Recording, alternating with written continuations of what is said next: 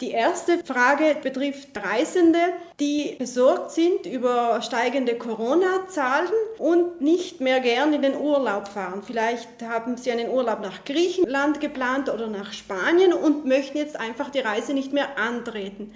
Dazu müssen wir sagen, dass die reine Reiseangst kein Grund ist, um diese Reise kostenlos stornieren zu dürfen. Denn solange es keine ausdrückliche Reisewarnung für das ausgewählte Reisegebiet gibt, ist die Durchführung der Reise möglich und der Reisende muss die Stornogebühren bezahlen, die im Vertrag vorgesehen sind. Die Stornogebühren können allerdings ganz unterschiedlich sein. Ein Flugticket ist zum Beispiel im Normalfall nicht kostenlos stornierbar.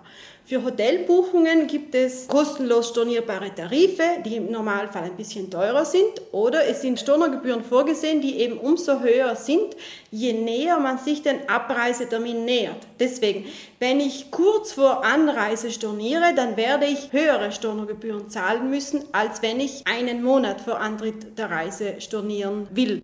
In solchen Fällen wäre eine Möglichkeit, das Hotel zu kontaktieren und fragen, ob man den Aufenthalt verschieben kann, also nicht das Geld zurückbekommen, sondern lediglich einen Gutschein. Das ist fast die einzigste Möglichkeit, die man hat, wenn man die Reise nicht mehr antreten will, die Reise aber immerhin noch möglich ist. Die zweite Frage, mit der sich derzeit viele Ratsuchende an das Europäische Verbraucherzentrum wenden, betrifft Urlauber, die vor Ort mit ihrem Hotel oder ihrer Ferienwohnung nicht sehr glücklich sind oder waren. Da gibt es einige einfache Regeln, die man befolgen soll. Denn wenn man sich nicht wohlfühlt, wenn das Hotel nicht unseren Erwartungen entspricht, bedeutet das nicht automatisch, dass wir vom rechtlichen her Anrecht auf eine Rückerstattung haben. Wer mit irgendetwas am Urlaubsdomizil unzufrieden ist, muss zunächst mal dem Hotelier oder Vermieter die Möglichkeit geben, die Lage vor Ort nachzubessern. Wenn das Zimmer zum Beispiel nicht so sauber ist oder die Klimaanlage nicht funktioniert, dann kann ich nicht einfach abreißen und das Geld zurückverlangen, sondern ich muss mich bei der Rezeption melden und dort eben meine Beanstandungen machen, am besten schriftlich. Und ganz wichtig, Beweise sammeln. Wenn ich sage, das Schwimmbad ist nicht zugänglich oder es ist immer schmutzig oder es sind nie Liegestile verfügbar, dann muss ich Fotos machen, Videos drehen und am besten nicht von einzelnen kleinen Details, sondern diese Mängel müssen auch schon im Ganzen ersichtlich sein.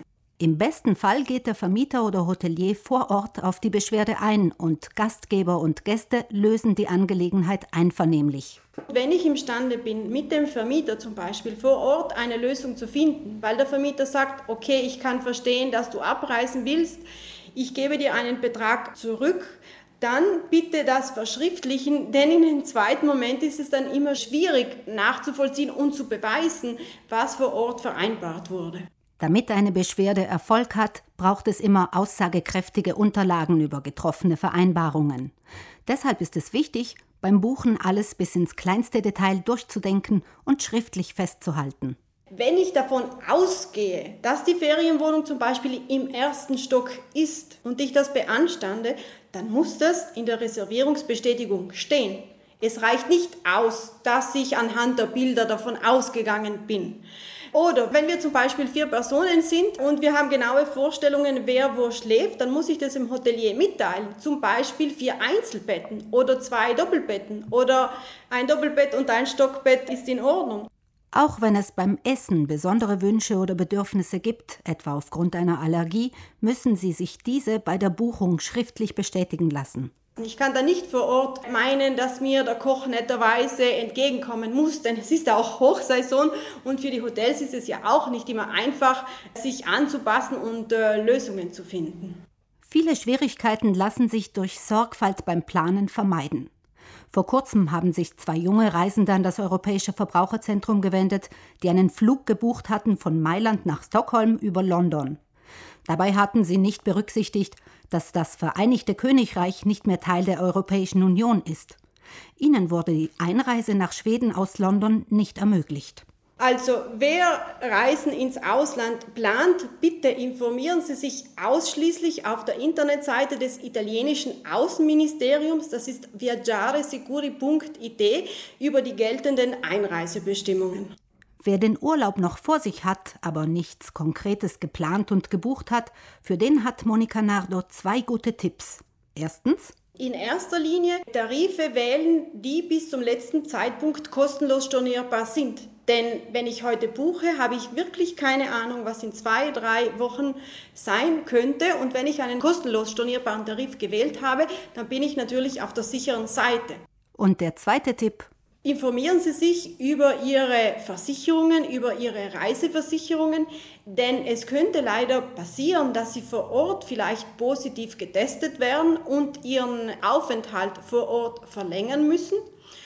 Oder dass Sie zum Beispiel früher nach Hause müssen und dann stellt sich die Frage, wer deckt diese Zusatzkosten? Habe ich eine Versicherung, die eben solche Fälle abdeckt? Sicher ist sicher. Besser eine Reiseversicherung haben und sie nicht brauchen, als umgekehrt.